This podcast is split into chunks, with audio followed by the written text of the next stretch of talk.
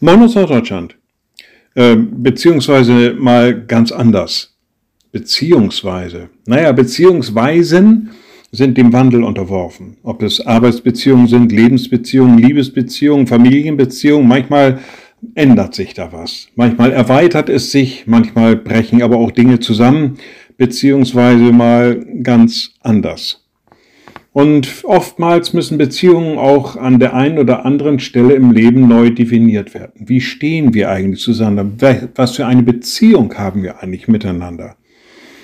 Der Schreiber des Galaterbriefes wirft ein ähnliches Problem auf, klärt es aber auch gleichzeitig und sagt, weil ihr nun Kinder seid, hat Gott den Geist seines Sohnes gesandt in unsere Herzen, der da ruft, aber lieber Vater, so bist du nun nicht mehr Knecht, sondern Kind wenn aber Kind, dann noch Erbe durch Gott.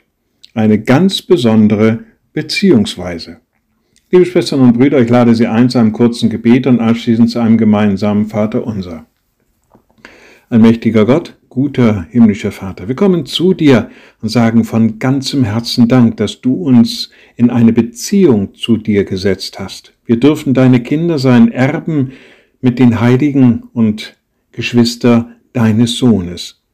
Und so nimm du uns immer wieder neu an, mach uns dessen bewusst, dass wir durch dich, durch deine Gnade und Liebe sein dürfen.